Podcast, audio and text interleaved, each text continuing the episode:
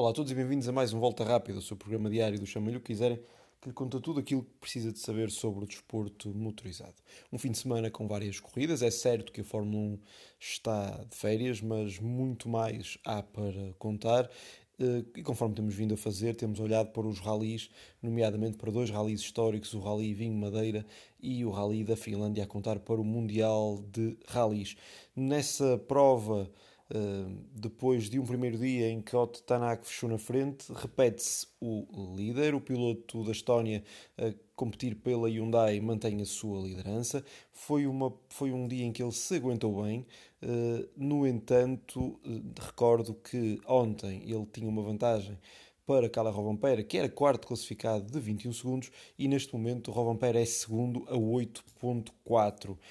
Quer isto dizer que o cerco uh, está de facto a, aproximar-se e uh, Otto Tanaka amanhã terá que brilhar a grande altura, terá que ter um Hyundai fiável e colaborante para aguentar a investida de Carlos Ampera, que por muito que diga a todos que o seu objetivo é o campeonato e que não irá arriscar em demasia, por certo ele quer vencer em casa, quer dar essa alegria aos adeptos finlandeses e como tal amanhã uh, atacará forte seja para conseguir a vitória, seja também para arrecadar os 5 pontos extra da Power Stage. Diga-se que uh, o uh, Cala Vampera uh, teve a dificuldade no primeiro dia de abrir a estrada, não tem essa dificuldade, não teve hoje, não terá também amanhã, mas isso também acontecerá com uh, Tanak e por isso não me surpreenderia nada que uh, Robampera amanhã vencesse mais um rally. De facto, neste momento o piloto, o jovem piloto de 21 anos, já não é surpresa aquilo que ele faz e de facto o seu andamento é incrível. Ele que hoje ultrapassou os uh, dois colegas de equipa que seguiram à sua frente, essa Pecalapi uh, tem feito um rally regular, interessante, eu creio que demonstra alguma maturidade. Não me parece que ele tenha arriscado em demasia, já que ele é um piloto em part-time, como eu costumo dizer, e como tal, fazer esta posição este terceiro lugar e levar uh, uh, o seu Toyota uh, ao pódio. Ainda para mais, a Finlândia é um país muito especial para o departamento de competição e de rallies da Toyota Gazoo Racing, em que basta ver que boa parte da sua equipa é finlandesa, a equipa ressurgiu na Finlândia, tem sede na Finlândia, e Ari Matti Latvala é finlandês e é o atual diretor da equipa, como tal será sempre especial, ainda para mais quando a equipa Toyota, neste seu regresso, venceu pela primeira vez na Finlândia eh, com, eh, na altura, Yari Mati Latvala. Dizer que eh, então o Lapi é terceiro, na frente de Elfin Evans. Evans que rodava mais próximo, mas sofreu alguns problemas no seu carro e isso acabou por fazer com que ele perdesse muito tempo no último troço do dia. É quarto com 1 minuto e 19 de atraso, no entanto a sua vantagem é confortável para o Thierry Neville, que tem feito um rally de facto muito pouco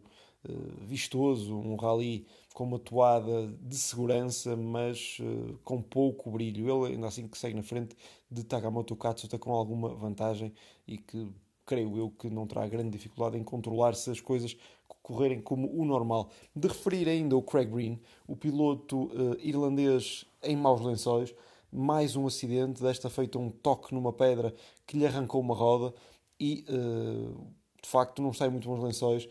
já que uh, Richard Milner, o diretor da equipa M-Sport, uh, veio dizer que são erros incompreensíveis e que uh, ganhar não é tudo, o que interessa também é fazer alguns bons resultados e com Neville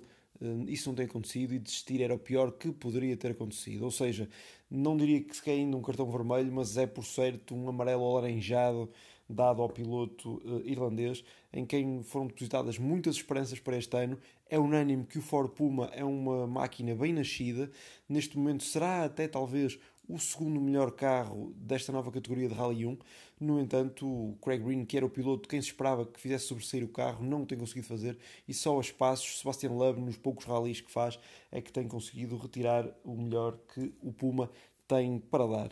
Uh, vida então complicada para o Craig Green, um piloto de facto rápido e talentoso, mas que não tem conseguido materializar a sua rapidez em resultados, o que aliás se vê já que ele nunca ganhou uma prova ainda, pelo menos até à data não ganhou nenhuma prova do uh, Mundial de Rallys. Passando para os rallies na vertente nacional, o Rally Vinho Madeira, uma prova que de facto merecia voltar aos tempos em que integrava o europeu, neste momento integra a Taça da Europa, que não é de todo uma competição com o prestígio que tinha outrora o europeu e mesmo o IRC, Intercontinental Rally Challenge, do qual fez parte o Vinho Madeira. Uma prova que, depois de estar uh, no dia de ontem com o Bruno Magalhães na liderança, acabou por ver então os dois pilotos da casa a, a ficarem na frente, com o Alexandre Camacho a vencer. Uh, para isso também contribuiu uh, o toque dado por Bruno Magalhães, que acabou por ditar a sua desistência. Alexandre Camacho acabou por ter uma vitória que lhe será por certo especial, já que depois da penalização sofrida ontem,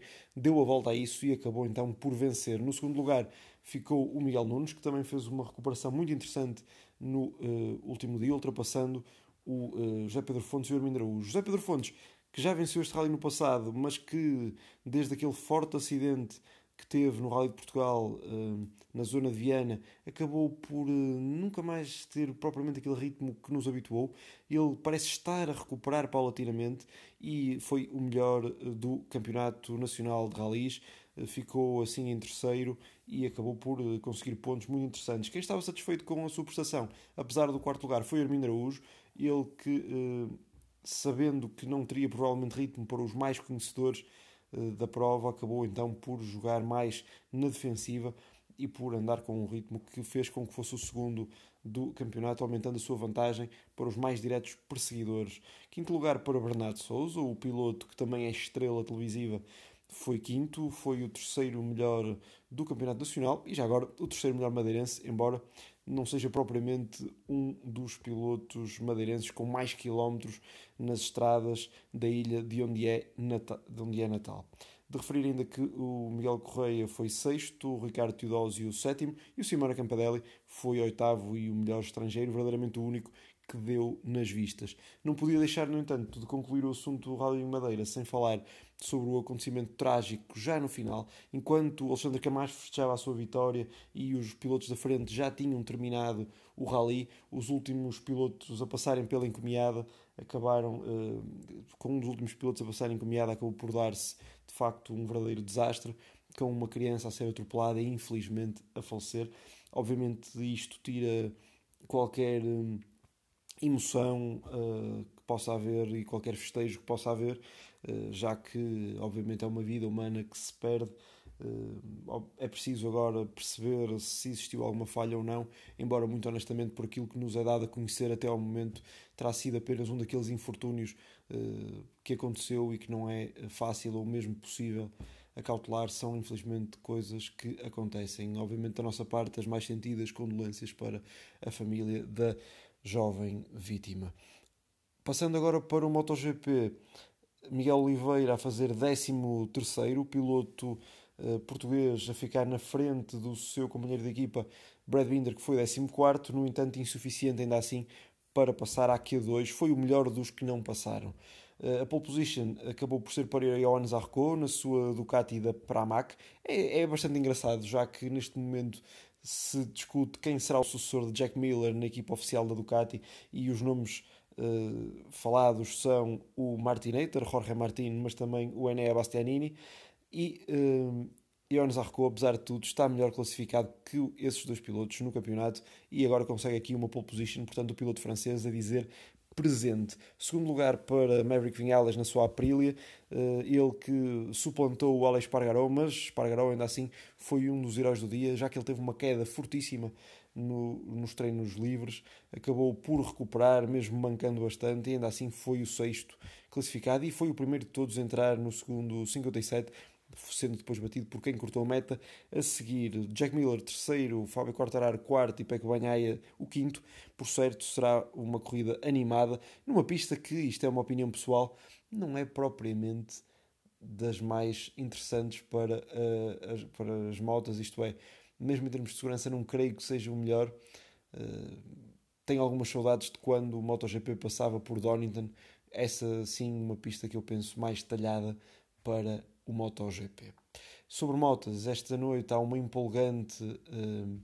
portanto, na noite de sábado para domingo, há uma empolgante corrida das 8 horas de Fuji, aliás, 8 horas de Suzuka, perdão,